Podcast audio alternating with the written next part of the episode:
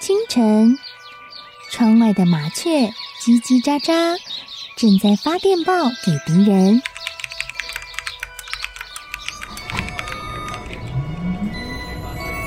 地底下的地铁，像敌人养的蛇，到处巡逻。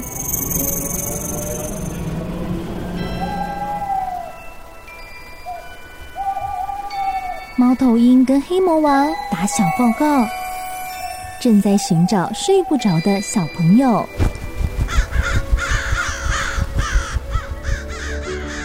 铅笔是对抗邪恶势力的宝剑，黑魔王，你出来！书包是最坚固的盾牌，小狗是最有勇气的士兵。维多叔叔和你一起守护故事里的和平。你是英勇的骑士，你是机智的公主。维多叔叔的故事欢乐车，听故事，用想象力听见我们的与众不同。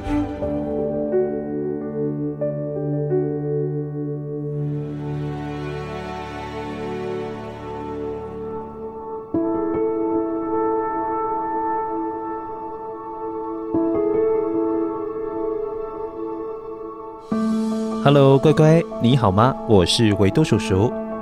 维多叔叔今天在路上刚好遇到了一只流浪狗，还有流浪猫。他们在没有人住的房子里面躲午后雷阵雨。乖乖，你知道吗？小猫还有小狗，如果它们没有主人，也没有家，而流浪街头，大家会叫它什么呢？你知道吗？这几年大家都会叫它们浪浪。浪是流浪的浪，浪浪。根据二零一八年的统计，全台湾有超过十四万只的流浪犬，是不是很多？虽然没有流浪猫的统计，但维多叔叔想应该也不少。所以乖乖，如果你家想要养狗狗或者是猫咪，一定要想清楚，你有没有能力养它们，有没有时间照顾它们。而不能够只是觉得它们好可爱哦，你就想要养。养宠物最重要的，除了爱心，还要有责任心。而且，如果你们家真的很想养，也有能力照顾猫咪或者是狗狗，那维多叔叔会建议你认养浪浪，是很好的选择哦。维多叔叔在说故事之前，邀请你和家人一起搜寻“浪浪别哭”，不管是脸书的专业或者是 IG 的账号都有哦。那边你可以看到有很多可爱的浪浪的故事。好啦，今天要说的故事也是跟猫咪有关，招财猫的故事你有听过了吧？但是呢，今天的版本是艾摩斯爷爷分享给我的故事哦，超精彩的！赶快听一下声音面包屑，就可以来听故事喽。声音面包屑，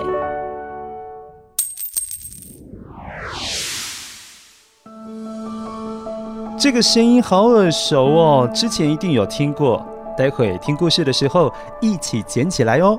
来，我们一起来听可爱的喵招财猫的故事。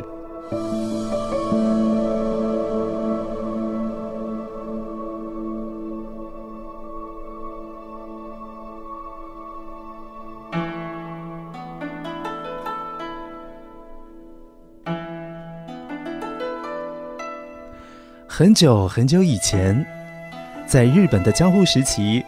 上一次维多叔叔是不是有说过，江户是指哪里呢？嗯，你超厉害的，马上就答出来了，就是以前的东京。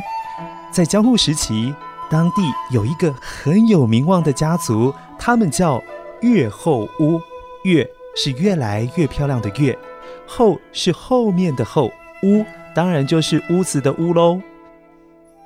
这个越后屋的望族世世代代，都是以染布为生，可是染布的家传祖业，越是传到后代的子孙，越来越不像样，导致越后屋渐渐的没落了。因为越后屋的少主，也就是小主人，或者是叫小老板，并不喜欢做这些买卖染布的生意，他觉得好无聊又好麻烦，每天有做不完的事，太辛苦了啦。于是整天想着该要去哪里玩才好，每天过着浪费时间的生活。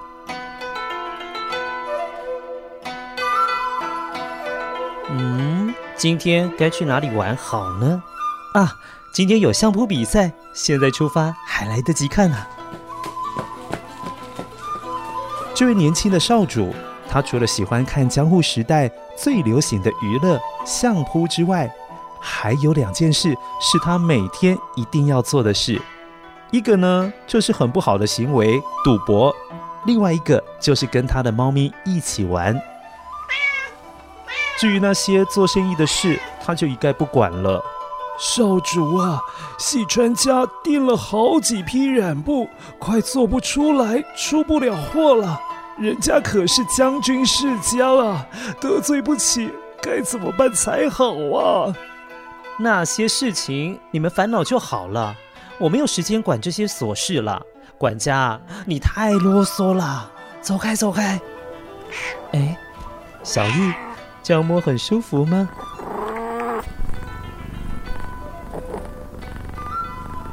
这位少主每天尽情享乐，又有赌博的坏习惯。一开始左邻右舍只有几个人在讨论他的事。哎呀，这个少主啊，实在是太不珍惜越后屋的名声啊！很快哦，这个家就要败在他的手上了。是啊，人家说我富不过三代，这就是最好的例子，可惜喽。是啊，这越后屋快倒了吧？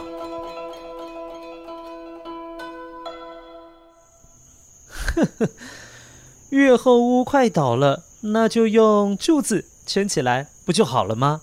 呵呵呵，有什么大不了的啊？这些话让老管家非常的伤心。管家也经常劝他：“少主啊，你这样怎么对得起月后屋的祖先们呢？”哎呀，你就不要唠唠叨叨了啦！以前不是有什么仙鹤报恩的故事吗？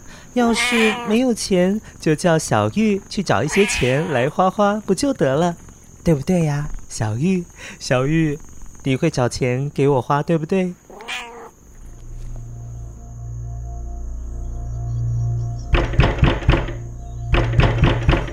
不要躲在里面了，还钱！还钱！还钱！赶快还钱！没多久之后，月后屋真的因为付不出染布的原物料钱倒闭了，债主们一个一个找上门来。由于少主把钱都拿去赌光光了，那些债主要不到钱，只好把老房子的门啊、窗户啊一片一片的搬走，拿去变卖，好换成钱当做补偿。原先富丽堂皇的越后屋，现在竟然家徒四壁，房子都空了，什么东西都没有了。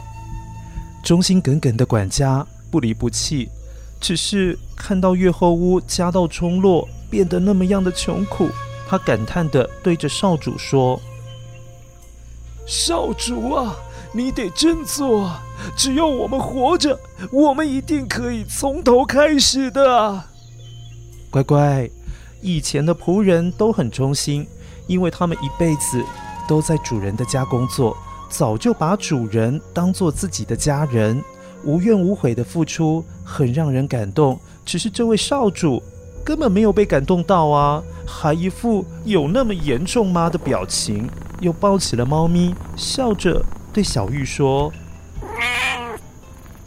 呵呵，小玉啊。”你没有忘记我们的约定吧？你会去拿一些金币回来让我花，对不对？突然，小玉好像听懂了人话，挣脱了少主的怀里，往地板上一跳，慢慢的走开了。哎，小玉，你要去哪里呀？我是跟你开玩笑的，你不要跑啊！快回来，快回来！少主在小玉的后面叫着：“小玉回来，回来！”但小玉动作很轻盈，很迅速的消失在走廊的尽头。家里什么都没有了，少主就睡在走廊上面，狼狈的样子让管家看了非常难过。老爷、夫人，我对不起你们，没有把少主管教好，请你们保佑他，让他改过自新，赶紧振作起来吧。唉。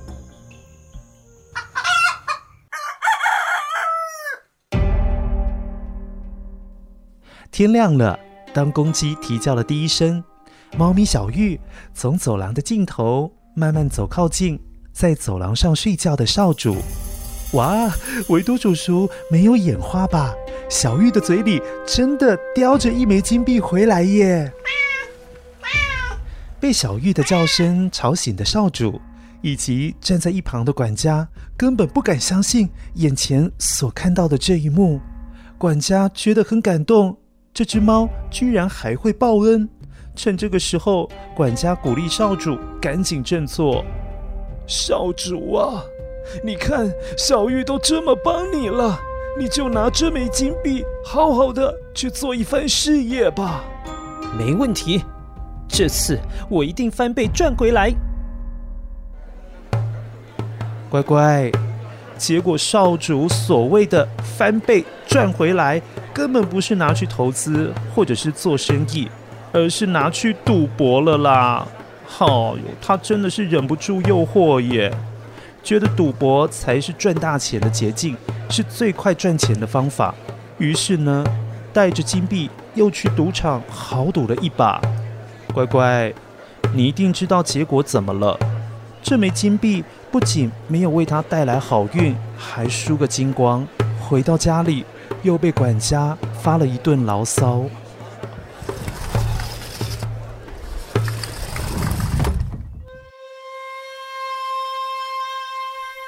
少主啊，你到底要怎样啊，才能够彻底改掉赌博的坏习惯呢？哎呀！这位少主压根不想听管家啰嗦，看着猫咪又开始装可怜。小玉啊，再拿一枚金币回来给我好吗？这一次我一定会好好利用的，不会再去赌了。小玉先是转过头看着少主，犹豫了一下，后来离开少主的身旁，又慢慢的往走廊的深处前进。隔天一早。如同上一次一样，公鸡的叫声好像有魔法。这时，小玉又叼着一枚金币回来了。这位少主欢天喜地的拿着这枚金币，又往外冲。乖乖，他真的没救了，头也不回的直奔赌场，又异想天开的觉得这一次一定可以把以前输掉的钱全部都赢回来。不过，像所有人所料想到的，少主这一回还是把金币输光了，一副垂头丧气的样子，回到了家中。他才刚踏进家门，就看到管家慌慌张张的朝着他跑过来，大喊：“少主啊，少主啊！”不知道怎么了，小玉整天懒洋洋的，都没有精神，饭也不吃，该不会是生了什么大病啊？太让人担心了。虽然这位少主生活很荒唐，但是对于照顾小玉却从来不马虎。小玉生病了，他比谁都还要着急。匆匆忙忙地穿过了走廊，冲进屋子里，抱起了小玉，口里一直叫着：“啊，小玉，小玉，你怎么了？你还好吗？”这时，小玉有气无力地慢慢睁开眼睛，舔了少主的手一下，叫了一声，才让少主松了一口气。哎，少主，你不觉得？小玉好像越来越瘦了吗？怎么会这样呢？前几天都还好好的啊。不管管家怎么说，少主觉得是管家眼花了，看错了。抱着精神慢慢恢复的小玉说：“哎呀，小玉，小玉，拜托拜托，可以再要一枚金币吗？最后一枚了，这次我一定会好好做一番事业的。小玉这次走在走廊上，看起来好疲倦，没有力气的拖着步伐，慢慢往走廊的尽头走去。少主心里面终于有点好奇了，想着小玉到底每次都去哪里找金币呀？嗯，不知道小玉是去哪里拿这些金币的？哎，如果我跟她去的话，搞不好我用双手还可以多拿一些金币，这样不就有用不完的钱了？嗯，我就偷偷跟在她的后面一探究竟。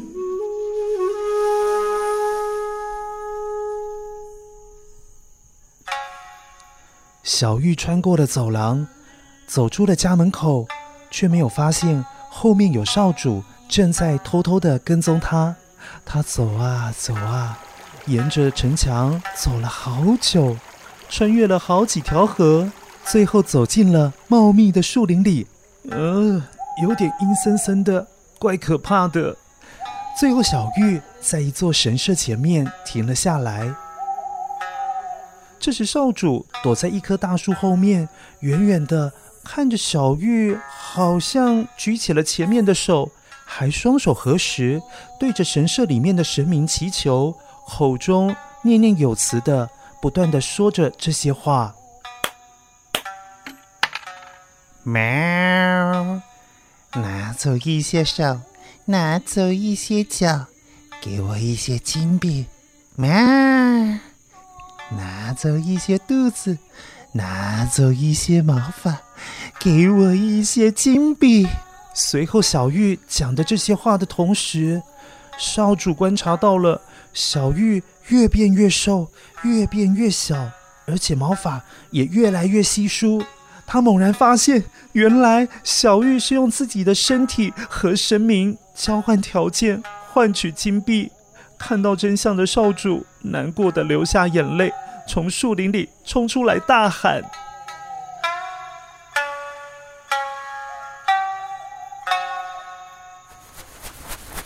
小玉，不要再念了，不要再跟神明交换条件了，我不要那些金币了。小玉，小玉，你快回来呀！少主在往神社的方向跑过去的时候，只跑到一半，小玉就回过头来看了他一眼，而且眼眶里面还有泪水，又继续念着：“喵。”拿走一些手，拿走一些脚，给我一些金币。喵，拿走一些肚子，拿走一些毛发，给我一些金币。最后，小玉消失在一道光芒中，而光芒里瞬间冒出了三枚金币，掉落在地上了。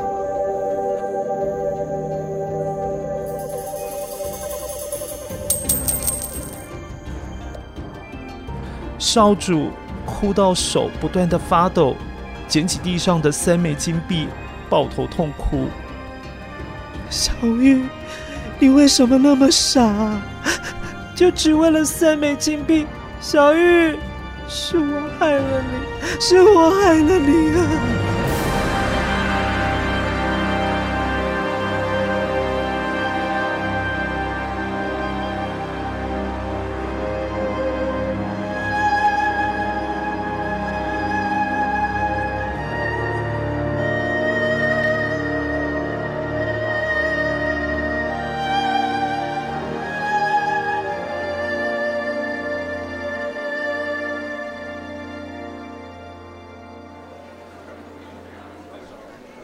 从那晚之后，少主就好像变成了另外一个人，每天拼命的工作，赚了钱也不会随便乱花，赌博也戒掉了。邻居看了都觉得很讶异。当人们问着少主为何你改变这么大呀，他总是这样回答：“唉，我的小猫都可以牺牲它自己来帮助我，我怎么可以不努力呢？”后来，经过多年的重新振作打拼，月后屋的染布生意又慢慢兴盛了起来。然而少主和管家为了要纪念小玉，在门前放了一尊手里拿着金币的猫咪雕像。由于当地人看到月后屋神奇的又再度富裕了起来，也想要讨个吉利，所以左邻右舍的商家们也都跟着月后屋这么做，摆了一尊手里拿着金币的猫。哦，有些还让猫咪招着手，希望能够生意兴隆。而小玉的牺牲，造就了这个招财猫的故事。乖乖。下次你注意看一下，招财猫除了招手之外，其实有一些好像也有拿金币哦。我们先一起来听声音面包屑，看看你表现得如何。声音面包屑。哦，这是金币、钱币掉在地上的声音。江户时代流通一种金币，大的叫做大判金，小的叫做小判金。它们有点像旺旺仙贝的形状，都是用纯金打造出来的哦。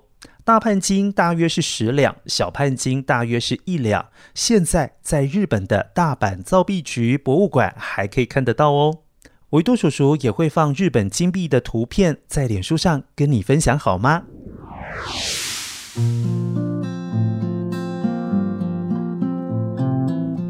乖乖。其实，关于招财猫的典故有很多很多不同的版本。